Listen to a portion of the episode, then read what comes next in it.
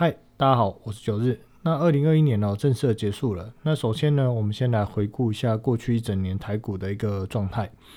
那台股在二零二一年的一月哦，由台积电带头领军哦，一轮猛攻。那从一万四千七百点左右，快速的拉升到了一万六千五百点的位置。那后续在二月到五月哦，由联发科、红海接棒哦，继续去让这个图指数来做推升。后来在四月份左右，再由船产的钢铁以及大家最熟悉的航运哦，以及金融股的接棒哦，将台股推上了一万七千七百点到一万八千点左右的一个位置。那当然，在这个钢铁跟航运类股哦，也在五月份到七月份左右哦，见到了一个波段的高点。那同时呢，台股在六月到十二月这个时间段哦，大概就是靠着金融股撑盘。那将指数维持在一万六千点到一万八千点这个区间左右，来去做一个震荡整理哦，大概已经整理了大概六个月多左右的一个时间。那过程中呢，钢铁跟航运类股哦，也从刚刚提到的五到七月见到的一个破断高点哦，也从那个高点的位置大概向下修正了百分之五十，而台积电的一个部分哦，大概撑在六百块左右哦做整理。那联发科呢，大概是在八百三到九百左右来去做一个区间整理哦。那当然到十二月开始一路去盘涨哦，到五月初左右高点这样的一个位置哦，来到了一千两百块左右。而在下半年哦，在二零二一年的下半年哦，中小型的电子股可以说是快速的一个轮动。那到十二月的最后一周哦，由最火红的这个莫过于是。因为十二月二十八号到三十号，在台湾举办的这个国际半导体展哦，那由台积电衍生出去的一些设备类股哦，在十二月底哦来去做一个喷出。那整体来看，如果以这个当冲哦撇开来不谈哦，纯粹以股票的这个波段操作来看哦，过去二零二一年如果要能够赚到钱的话，大概就是需要去搭上呃，在这个四到七月有最强的这个钢铁股跟航运股。那并且要后续的股价拉回之后，没有再去做摊平或再去买进哦，基本上才有办法赚到钱。那另外在中小型电子股哦这边，因为轮动比较快的一个状况之下，除非去做密集的换股哦，也才有可能比较有可观的一个获利。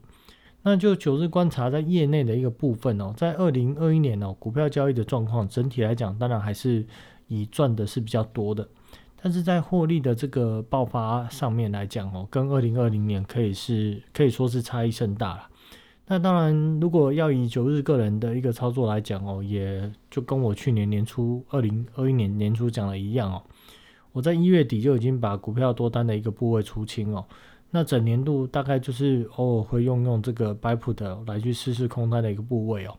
那其他的部分我大概都是在研究一些总金哦。呃，包含像是总体经济学或者是货币市场这部分，那以及台股产业的研究，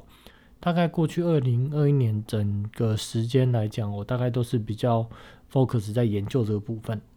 那如果在二零二一年的美股的部分哦，涨的股票大概就是几档指标股，包含了 Tesla，那以及这个 FB 哦改名的这个 Meta，那以及还有 Google 的母公司哦 Alphabet，以及这个 Apple、Microsoft、Nvidia 跟 MD 哦这几档股票。那如果以纳指的这个指数来看哦，有机构去统计哦，如果扣除就是刚前述哦，如果以是以纳指成分股来讲哦，扣除前述几档指标股之后，今年整体的二零二一年哦，整体的纳斯达克哦股票整体可以说是大概下跌了百分之二十左右，所以其实哦，基本上上涨的个股都集中在上述讲的那几档的一些大型的指标类股。那在二零二二年的一个部分哦，台股的部分来说，如果要以做多的选股方向来看哦，九日是认为标的的一个选择依然会是由台积电本身哦去衍生出去的一些呃相关的制程或者是设备哦，会是相关呃会是一个观察的一个重点，或者是选股的一个重点。那这部分如果要以细部来讲哦，呃像是台积电本身哦，在二零二二年哦的三纳米的一个制程。预期会在这个今年二零二二年的下半年开始量产，全年的 EPS 哦，法人预估大概在二十六到二十八块左右。那如果以这样来算呢，目前本应比大概是二十三倍。那九日是认为说，在整体呃，因为台股极其高的一个状况下，如果台积电要在上攻的空间，我是认为有限。那反倒如果要做多的话，去寻找一些基期比较低的股票，像是在半导体的设备类股，或者在做一些有关于像是再生金源或钻石碟的公司哦，因为股价基期比较低哦，所以上行的空间我认为是比较大，另外风险也相对是比较小啊，所以会往建议会往这样的一个方向去寻找相关做多的一些股票会比较安全。那另外设备股这个部分哦，因为也在所谓的备源生产哦，就是要备份不同来源的这个生产的供应链上。的这个概念之下呢，半导体相关的一些供应链哦，将会有许多就是新的扩厂或新的购呃新的设备的一个购买的一个商机哦，所以设备类股我认为在二零二二年哦，如果以基本面来看也是有机会。那如果另外在产业大方向去寻找的话，基本上还是不外乎第三代半导体哦，包含了这个所谓的碳化系以及氮化镓这样的一个标的哦，去作为寻找的一个方向。那风险的部分哦，或者是说做空的角度来看的选择哦，主要我认为观察的重点或可能会造成风险性的因素哦，还是依然在美国的这个货币政策或者是景气面上的一个变数哦。那这部分大家会提到。那在美股的一个部分哦，十二月二零二一年的十二月二十二号公告了这个 PCE 哦，那再度创下近三十年的一个新高。那以目前塞港的状况依然没有缓解的一个状况之下。以及在十二月份公告的这个 PPI 也是创新高来看哦，那基本上目前的通货膨胀的一个状况呢，仍然是持续在嗯持续这样的一个态势哦。那如果以到时候在这个现在的这个今年的一月份哦，到时候要公告十二月份的消费者或生产者的物价指数哦，那九日预估来讲哦，这个数字应该还是会继续创新高的几率是比较大。好，那在这个二零二二年哦，美股的一个部分哦。未来数周呢，联准会会继续每个月缩减 QE 的一个规模。那当然，以现在市场的预估跟联准会的说法，大概在三月份会结束了 QE。那以及在美国财政部大力发债哦，等于说这两件事情同时双向向市场抽走流动性，那就需要观察短期利率的变化，以及隔夜逆回购的水位跟超额准备金的余额的变化，来确认市场的这个货币市场的游资哦是否充足。那近期短期的这个国债的利率哦，一个月期的国库券哦，那经常这个利率是跌破联准会，它其实心中是希望说用这个隔夜逆回购 RP 的这个利率哦，零点零五 percent 的设定的这个下限哦，就是这个一月份的这个国债的国库券利率哦，在过去十二月份来讲哦，经常的跌破。那显示说有许多不符合联总会交易对手的一个资金哦，因为他没有办法用这个隔夜逆回购去做这个资金的一个停泊，但是又害怕市场哦会可能有提早升息哦，或者是害怕通膨加剧的一个状况之下，其实我们可以看到，呃，美国国库券哦，在六个月这个时间长度哦，以及在这个中期的债券一年跟两年期的这个债券价格，它一直在下跌的一个状况之下。货币市场部分的一个资金哦，只好去往一个月期的这个国库券哦、国债哦去做避险，那也造成在整个二零二一年的十二月份哦，几乎过去我们可以看到一月份的国库券的利率经常会出现在零点零五 percent 之下，而同时呢，隔夜回购的一个水位哦，甚至在十二月中哦，又屡创使用量呃屡创这个使用量的一个新高哦，在十二月二十号呢，一度来到一点七五八兆这样的一个位置，这样的一个水位。而目前以最新的一个数据来看哦，依然维持在一点六九兆，大概就是接近一点七兆的这样的一个规模水准哦。那在十二月中哦，拜登签署通过举债上限法案之下，那财政部可以说是这个油门全开哦。那财政部的这个 TGA 账户哦，有从也从十二月十五号最低的这个水位哦，五百八十亿哦，到现在十二月二十九号已经回升到两千八百三十亿左右这样的一个水准。那同时，我当然我们也可以观察到哦超额准备金的一个余额哦，也由最高的一个位置哦，大概四点二七到四点二五兆，下降到目前四点一一兆左右这样的一个水位。那未来几周呢，美国财政部依然会猛烈的一个发债哦。那如果超额准备金的水位持续降低，那低于三点七兆的时候，我们就开始要十分的一个小心。那至于为什么低于这个数字哦，要十分小心哦，可以去参考前几集的节目，九日是有提到的。那在美元的一个部分，因为过去十年大量的一个 QE 之下，海外机构跟企业持有的许多美元计价的一个负债哦，在美元开始紧缩之下呢，我是认为这样子会去推升哦，美元的需求是增加，所以会推升美元的一个上扬。它有两个层面嘛，一个就是美国开始在收 QE，另外一个就是因为美元在涨，所以导致这些持有机构持有许多美元资产计价的负债哦，他们对美元的需求就会更加的增加，所以会去推升美元的这个价格的一个上涨。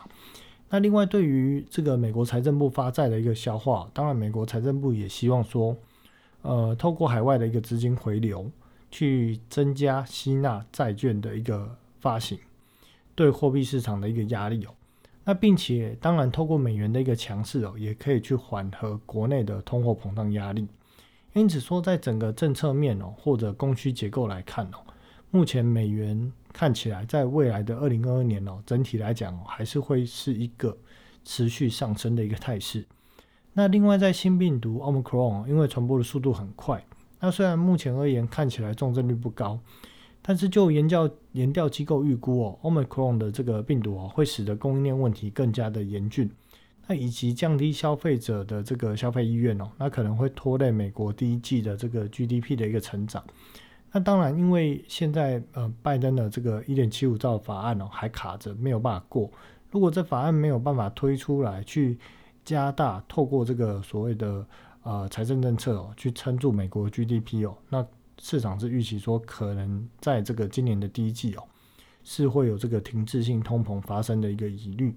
那另外在这个今年的一月十二号、十三号也将分别公告 CPI 跟 PPI 的一个数据。那前面有提到嘛，九日就是认为说这个数字目前看起来应该还是会继续上扬。那目前也根据供应链相关的一个数据哦，以及刚提到的上个月的这个 PPI 又在创历史新高来看哦，那这个部分哦，呃，是否会影响联准会的缩债的速度，或者是所谓的升息的一个速度哦，那会是影响市场情绪哦观察的一个重点。好，那在结论的部分哦，不论在台股或是美股的风险的部分，那就是要留意两个重点，一个就是实体经济哦会不会受到疫情的影响。加速或者是引发停滞性通货膨胀的一个产生。那另外在货币市场的部分哦，因为杠杆的程度哦是处在一个前所未有新高的一个状态哦。同时联总会又要加紧缩减 QE，那财政部又要猛烈的发债。那在如此三方压力夹攻之下，美国的货币市场在今年的第一季哦，到底挺不挺得住，还是会不会发生什么风险哦？那就是股票市场到底会是在未来的哦一季左右的一个时间，到底是高档震荡个股表现的盘面，还是股票市场可能会有一波大幅度的修正哦？两者差异之间的观察重点哦，就是在美国的一个货币市场。那另外，如果要做多美国个股的话，资金势必啦，今年一整年还是会集中在于有题材性的一些股票。那这个题材又是特别集中在所谓的元宇宙的一个题材。那或者是所谓的高权重的一些个股身上，那比方说，像是苹果，它可能在二零二二年哦会发表这个 VR 头戴式的一个装置，以及哦 NVIDIA 这个 Omniverse 的这个端对端的这个平台哦，以及还有在微软的 m a s 哦混合实境的应用平台哦，我认为在美股如果要有做多的呃挑选个股的方向来讲哦，这都是可以留意的一个焦点。那另外九日最近也觉得说我在讲的东西哦，好像有点越来越复杂。虽然我尽力用白话文去说了，但是我认为，呃，要听懂的一个程度，可能还是需要有一些图像、图表的方式哦来去辅助，会比较容易去理解。所以我最近正在做一些呃规划，要来去做一些总经跟产业的简报，来去作为这个 YouTube 频道的一些说呃去说或去讲的这些内容。那我目前是预计要在农历过年后开始发表这个 YouTube 的这个影片哦，这个频道。但是因为最近工作量比较大，所以我同时也在呃建构产业的一些简报，是有点忙不过来。但我会尽量赶赶看看，在呃这个农历的过年后，这个 YT 的这个频道可不可以提早去做一个上架？那看怎样的一个进度哦，再跟各位听众朋友再去做报告。好，那新的一年哦，是风雨生信心的一年呢，还是风险生恐惧的一年呢？那就让我们继续看下去哦。那也预祝新的一年呢，大家交易上也是顺心顺利。好，那我们就两周后见喽，拜拜。